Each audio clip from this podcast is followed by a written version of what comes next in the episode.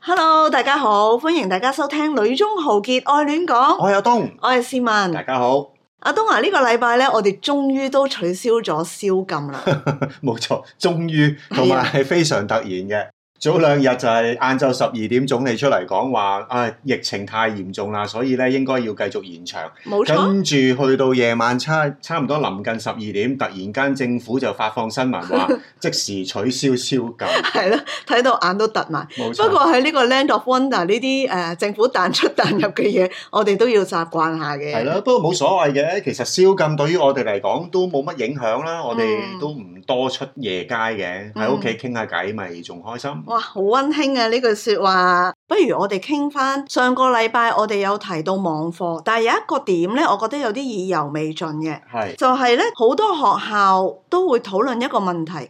究竟上網課錄影好啊，抑或係直播好呢？嗱，其實呢，我就覺得各有各好嘅。啊，上次咧我哋其實都傾咗少少，不過都要整理下。咁啊，整理完之後，今日其實都係一個幾好嘅機會，啊，又可以傾下呢一個話題。係啊，其實好多人都會提啦，即係喺香港可能都係直播會比較多，即係 Google Classroom 或者係 Zoom 呢一類嘅嘢啦。我有啲學生就話咧，佢喺政府學校其實咧就用 Zoom 嘅，因為咧老師要 make sure 佢哋有上堂，所以佢哋一定要整個樣出嚟，跟住 take attendance。但係正如我哋上個禮拜講，喂錄影其實又方便啲喎，即係家長夜晚返屋企，小朋友先可以有手機用。高年班同低年班嗰個嘅要求，或者想出嚟嗰個效果都唔同嘅。嗯，即係如果高年班，其實大部分嘅學生都應該有自己嘅手機。係係，啦，咁但係譬如好似我哋低年班嘅工作，如果要家長協助，我哋用太多其即係唔同嘅媒體咧，其實對家長可能都係一個唔容易適應嘅。咁其實啲老師係即係點樣睇㗎？喺外省嘅老師都同佢哋傾過，嗯。咁佢哋傾向咧係 presentable 嘅，即係中嗯意去表達啦。咁、其實佢哋係中意用 live 嘅形式嘅。同埋教幼兒可能都係中意比較互動多啲，係咪係啦，，冇錯啦，即係見到啲小朋友嘅反應咧，其實係佢哋係開心嘅。嗯，啊！我都會同佢哋講，譬如喺金邊，我哋咧舊年開始其實都係透過錄影嘅，嗯，咁但係佢哋都係冇乜興趣嘅，好似係試過做直播嘅，佢哋用 Facebook 直播咯。咁但係我見到咧，佢哋係同時間用幾部電話用直播嘅喎，點解嘅？我當陣時同佢哋去傾嘅時候咧，即係嗯討論嘅時候就係話，你哋管理到咁就 O K 噶啦，即係係我唔會強迫佢哋要點樣做啊咁樣咯。咁嗯所以佢用幾部電話一齊，其實我冇特別去問點解咯。我諗真係啦，老師好想同小朋友有互動嘅。係，咁但係咧，其實出現一啲問題就係喺嗰個直播過程嘅裏邊咧，可能啲屋企人咧會突然間叫啲細路去做家務啊、係食飯啊，係或者會有啲其他人亂入 啊，嚇坐咗喺度其實唔關事嘅喎，唔知坐喺度做乜啦，咁望住個鏡頭咧。其實對老師嚟講，可能都會有啲尷 尬，或者都唔知點好係啊，嘅即。係譬如我個班咧，有啲學生因為我要去讀俾我聽嘛， 跟住讀讀下咧會有雞啼啊，會有狗吠係啦，啊，冇錯啦，即係會有流水聲啊咁樣，即係係好得意嘅呢件事。啊，係，咁同埋因為始終我哋嗰啲係小朋友，都要家長去幫佢哋去預備電話啊，或者要入個網絡啊咁樣啦嗯。咁、所以其實如果家長佢哋日頭要翻工咧，根本係上唔到網課嘅。我哋嘅老師就係去到一個位，一班裏邊有十幾人，但係連續只係得三四個。嗯，即係可以直播，咁仲要嗰三四個就係不斷有雞啼啊，有狗叫啊，啊即係咁都幾沮喪其實。係啦，咁所以嗯轉下唔同嘅形式咯。係咯，譬如好似我哋喺金邊間學校咁樣，其實我哋啲老師咧最初做錄影，佢哋都會好驚慌，因為第一冇呢個經驗啦，第二即係我哋啲老師都係好怕醜噶嘛，冇錯嬌滴滴咁樣，冇錯咁要佢哋對住個鏡頭，其實都好焦慮嘅。不過佢又同我講，佢話老師其實我哋錄影咧錄錯咗，我可以再嚟過。如果我直播仲有個家長喺隔離咧，其實我就會好驚。咁所以我哋好早就決定我哋做錄影咯。係咯，所以我覺得其實真係都誒冇話邊一個方法係最好，嗯或者咧一定要用邊個方法。咁我哋其實都係不斷嘗試嗯。攞個平衡點咁樣咯。不過我覺得柬埔寨咧有一個地方好就係、 其實大家咧都好慣呢個彈出彈入，所以有一日如果我哋唔做錄影，我哋做直播或者調翻轉咧，其實家長係絕對唔會有任何疑問。 佢哋係只會覺得哦係啊，學校轉咗個方向或者轉咗個做法，咁佢哋又會好容易就配合到。唔係容易都可能都要講緊一兩日嘅。但係佢哋嘅適應能力係會高咯，即係只不過喺個技術方面係需要輔助，係咪咁嘅意思？總之就係我哋轉，如果有一啲嘅家長係冇咗反應嘅，嗯咁、我哋就可能要即時聯絡佢哋咯問一問佢，係啦，嗯問一問係有啲咩嘅問題啊咁樣咯。但係我都有少少奇怪，點解呢一度呢做 live 好似唔係好行得通呢？即係 live 嘅教學，譬如我聽本地有啲學生講就係、哦佢一班呢可能講緊五六十人，但係真係上 Zoom 其實可能得翻四五個學生，係講緊中學生喎。嗯，咁我就好奇怪啦，喺呢一度呢，其實 Facebook Live 係好盛行嘅喎，嗯你有冇收過呢啲片啊？誒、Facebook Live 係超級開心啦，即係百咩啊嗰啲叫百羅萬有啊，包羅萬包羅 萬有，唉、唉係啊，因為我我嘅學生或者啲家長咧，如果有誒、呃我嘅 Facebook，佢都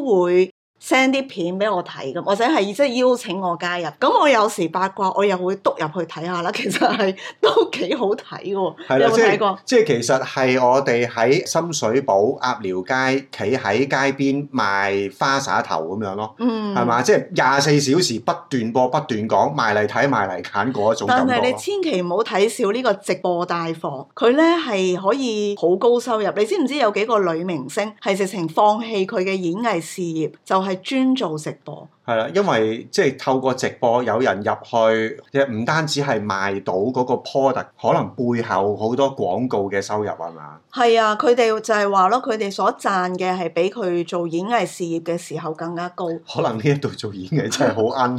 咁又，咦咁又係喎， 佢哋直播嘅點擊率係非常之高喎。係我見到啦，即係係啊譬如有一係個叫格力加嘅咧，佢真係可以一日做幾條直播，每條直播係三個幾鐘，跟住咧係有八萬幾九萬人睇係啊我喎。見過試過係以十萬計嘅觀 眾，其實我都唔知點樣嚟嘅呢啲，你有冇認真睇過佢哋啲片啊？我梗係冇認真睇啦。我最初咧入去嘅時候，我會有啲期望啦。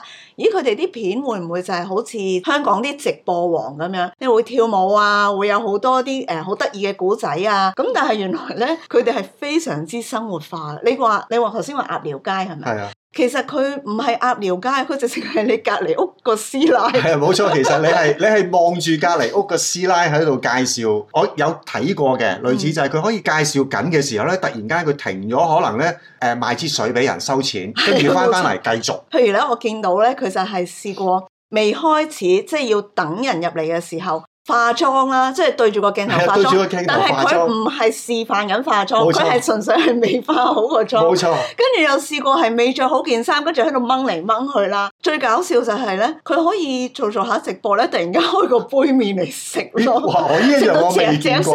我心諗哇，你都得㗎啦。嗱，所以咪係咯，即係你諗下，直播賣貨賣貨，嗯佢哋、可以有咁高嘅娛樂性。咁如果你要對比我哋，即係如果直播上堂，其實可能真係一啲幾悶嘅事情嚟嘅。 同埋佢有一樣嘢好特別咧，就係、佢真係會鬧啲客嘅喎。咁有啲客咧會問格力加啦，我可唔可以咧遲啲先俾錢啊？跟住格力加咧係走去鬧個客，梗係唔得啦！我已經賺嗰雞水咁多，你仲遲啲先俾錢，我賺乜嘢啊？我覺得好特別咯，完全唔係嗰種我哋去鋪頭買嘢，你可以試可以揀。其實佢哋睇直播，如果要買嘢，佢哋冇嘅風險係好大。哦，其實係嘅。係嘛？你買咗又冇得退，咁跟住仲要俾人鬧，但係咁多人睇直播，我真係好唔明白呢個狀況。所以其實啲人係即係可能真係就係柬埔寨人嘅特性咯，嗯即係佢哋中意係玩嘅，嗯，係啦。咁但係其實如果你真係陪佢睇住佢直播三個鐘，你又係覺得中間其實好多娛樂嘅片段俾你嘅。會唔會其實佢哋都好嚮往就係人同人之間嘅 interaction 咧，好鄰舍嘅關係會唔會咧？同埋我覺得係嗰個有來有往嗰種嘅對話，直播教學呢，始終喺呢一度可能仍然係就係老師一面講一面講。其實講真，佢哋係咪真係睇到啲學生嘅反應？我都有疑問嘅。聽本地人講就係佢純粹係為咗見到你個樣，你個人係坐喺前面。多過係有對話咯。應該唔會有對咩對話。你平時翻學其實佢哋都係 one way，你冇理由話突然間轉咗網課，突然間佢哋會網紅上身，識得有互動啊係嗰啲。嗯咁、所以就更加顯得出直播網課咧無味乏味嘅感覺好重。柬埔寨人佢哋有一個傾向咧，佢哋係中意啲好 juicy 嘅嘢嘅。嗯，點樣係啦講咧？直播緊嘅時候咧，如果有啲能夠剝花生 嘅嘢，俾佢哋誒留言啦，俾佢哋嗯撳嬲嬲豬啦，撳讚啦，係係啦，佢哋會好開心，好投入。咁你又唔好淨係講柬埔寨人，呢個係一個普世通性嘅，嚟嘅係啦，係人性嚟 嘅。 係啦，即係譬如咧喺大約我估半年前，嗯咁喺呢一度咪發生咗一個上流社會有個唔係屋呀翻翻譯做乜嘢？啊你當係上流社會嘅人，一係個啦男人啦，係啦，係即係一個上流社會嘅男人，即係有名有名望嘅係啦，有名望嘅男人啦。咁咧佢就因為喺屋企即係家暴嗯，家暴個老婆咧，咁個老婆咧就首先係個老婆去 live 去控訴佢老公。咁咧就勁啊係啦，好勁啦，已經係儲咗係二三十萬嘅人咧去睇佢嘅直播。但係點解啲人會知道佢直播嘅？係因為佢事先預告個老公會打唔佢。係嗱，所以事先預告點樣啊？唔會啊，係嘛？嗱，所以呢啲就係柬埔寨，我覺得最勁嘅地方就係佢用啲口傳嘅方法，一個傳一個咧，佢哋都可以好快去收到呢啲哇！資訊。呢個呢個殺人網絡嚟嘅喎，突係然啊間喂你 juicy 嘅嘢就係咁樣啊嘛，係嘛？咁跟住咧，因為呢件事實在令到個社會成為社會嘅熱話咧，係過咗兩日咧，個屋亞個老即係個個個男方咧。嚇佢都開 live 咧去講翻件事喎。哇！嗰下嘢勁啊！有人 cap 咗圖出嚟咧，嗯就係去到大約上晝，唔、嗯知去到大約十一點嘅時候，當佢繼續喺度 live 啦，又認 錯啦，即係覺得自己做做得唔啱聲淚啦，俱聲下淚俱下咁樣啦。後來仲誒剃剃埋頭走去出家添，哦，係啊，係係啊， 好我搞記得嘢係啊，咪？連我都知哇啊。！嗰下嘢咧係俾人 cap 咗個圖咧，係超過一百萬嘅人喺度睇緊直播。 你你諗下，你諗下柬埔寨人有幾多人喺嗰個時間？ 點解可以有超過一百萬人咧咁得閒睇佢直播？等陣先，我我我要我要澄清，應該係一百萬嘅點擊率，即係同時可能同時係有幾個人睇緊同一個電話即。係一部電話其實可能有幾個人睇。哇！你諗下嗰件事係幾咁恐怖咁？呢個即係從側面睇到，其實柬埔寨個網絡應該好發達嘅。其實係好發達嘅，係好 OK 嘅，同埋即係起碼嗰個速度應該都唔慢先得。咁其實佢哋傳播信息嘅速度應該都可以好快嘅喎。係啦，咁所以你你可以對比到咯，即係如果講翻轉頭，嗯點解佢哋好似上堂咧用 live 唔係咁成功？我覺得係 我哋個製作嘅問題多過究竟流唔流行。唔單止係製作嘅，有時都講緊心態，即係我哋冇可能整啲好 juicy 嘅嘢係去引啲學生出嚟噶嘛，係咪？佢哋追求娛樂可能係其中一個主要原因嘅。我覺得公平啲去講就係、其實本地人咧係冇乜經歷。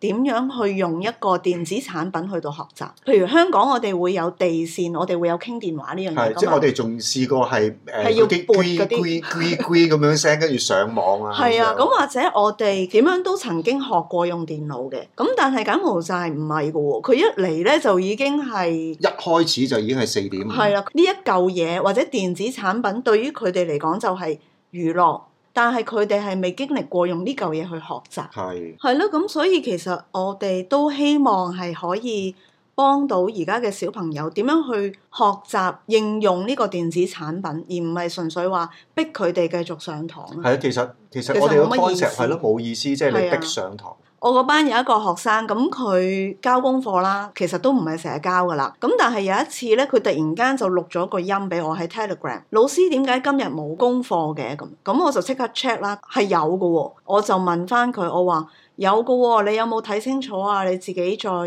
一望啦咁樣。咁但係我一 send 咧，我就發現，咦，我 send 俾佢嘅錄音咧消失咗喎，我就再 send 多一次俾佢，又再消失咗即。係佢 delete 我就覺得是有 QK 啦， 應該就係佢 delete 咗。咁但係佢就再冇回覆我，咁我就趁住咧有一個機會就係要佢哋翻嚟攞測驗個成績噶嘛，咁於是我就拜託你即係見一見佢啦，係咪？即係同佢傾一傾偈啦。精咁彩咯。嗰次傾偈嘅結果係點咧？精彩咯！成績表咁，梗係要家長一齊嚟啦。咁其實我都千叮囑，其實我打電話俾佢嘅時候咧，都 cut 過我兩次線嘅。咁咁我犀唔利知係邊個接電話，或者即係接電網絡話唔知我邊個咁啊，網絡唔好。嗯係一啊總有原因啦。咁但係即係打唔到俾阿媽，我咪打俾阿爸咯。係咁我話我要我要見一見家長，因為啱啱即係測完驗咁樣嗯。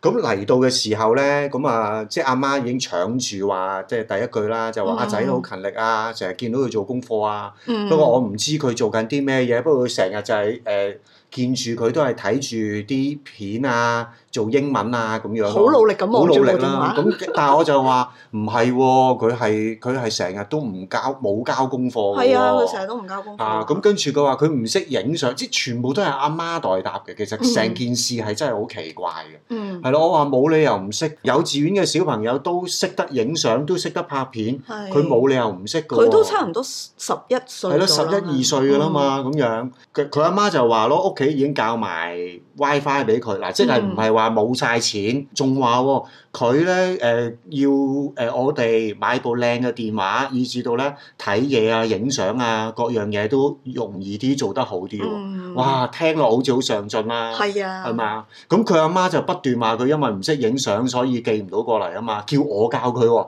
叫你教翻個小朋友。係啦，教翻佢嗯。點樣影，咁我咪教佢一次咯，冇所謂。咁你就拎住部電話。冇錯啦，嗰下嘢勁啦，係咪啊？啊嗯即係你你俾我掂到部電話，你開埋你個密碼咯，咁我咪撳埋去你個瀏覽網絡咯。咩嚟嘅結果全部都係佢上網即係打機啊，嗰啲遊戲啊。咁佢佢其實都唔蠢嘅喎，佢識得 search 呢啲 game 嚟我玩。哦一早就話佢根本唔係一個蠢人嚟㗎啦，嗯係啊，咁阿仔咪耷晒頭咁樣咯，完全係俾人拆穿晒。所以佢哋用乜嘢嘅態度去到用網絡，係好影響到佢哋將來向住邊一個方向行嘅喎。絕對係㗎，因為嗯其實咧呢兩年好多地方都因為疫情嘅緣故，即係冇得實體㗎嘛。係啊，咁所以其實你好多嘅課程咧嗯，都係透過錄影嗯，去製作嘅。嗯，咁我其實有 check 過㗎，最近呢一兩年咧，其實好多地方都 upload 咗新嘅課程。嗯，而你講嗰啲嘅地方係日本有，誒 OK 馬來西亞我見到，印度都好多，即係柬埔寨就少啲啦。咁、嗯但係我覺得就係如果啲學生佢哋識得去揾，對佢哋已經好有幫助咯。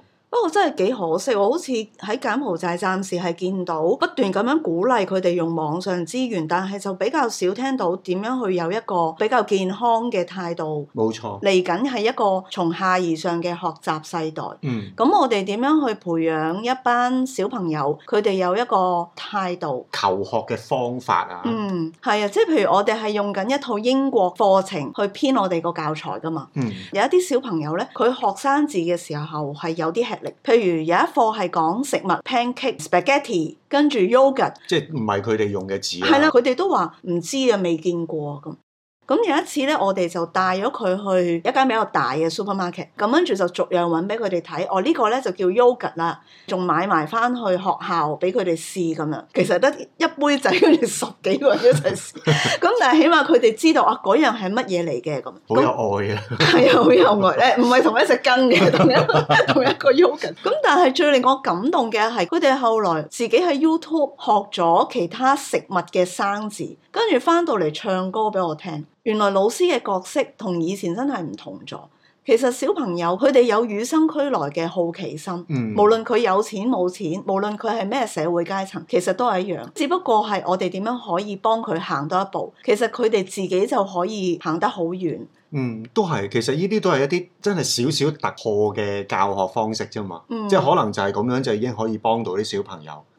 喂，講下講下咧，我突然間諗咧，嗯如果有機會，我都嘗試下同啲老師講，嚇係啊，講會咩唔會睇會等佢哋咧拍有個有系列性嘅教材，誒、真係有系統咁樣去將一啲教學嘅嘢嗯保留翻落嚟。嗯咁、可能其實對日後我哋學校或者甚至乎真係上網誒 share 出去，咁可能嗯真係對呢一度有幫助都未定。好啊，嗯，支持你，好，即係今日都真係好滿足啊！可以咧暢所欲言，講好多網絡世界喺呢一度發生嘅事情，同埋我哋同教學有關嘅嘢啊咁樣。嗯，希望日後再有其他古古怪怪嘅話題可以繼續咁分享。係啦，今日嘅時間就差唔多啦，咁我我哋哋下個禮拜再見，，拜拜拜，拜，本集完。下集待續。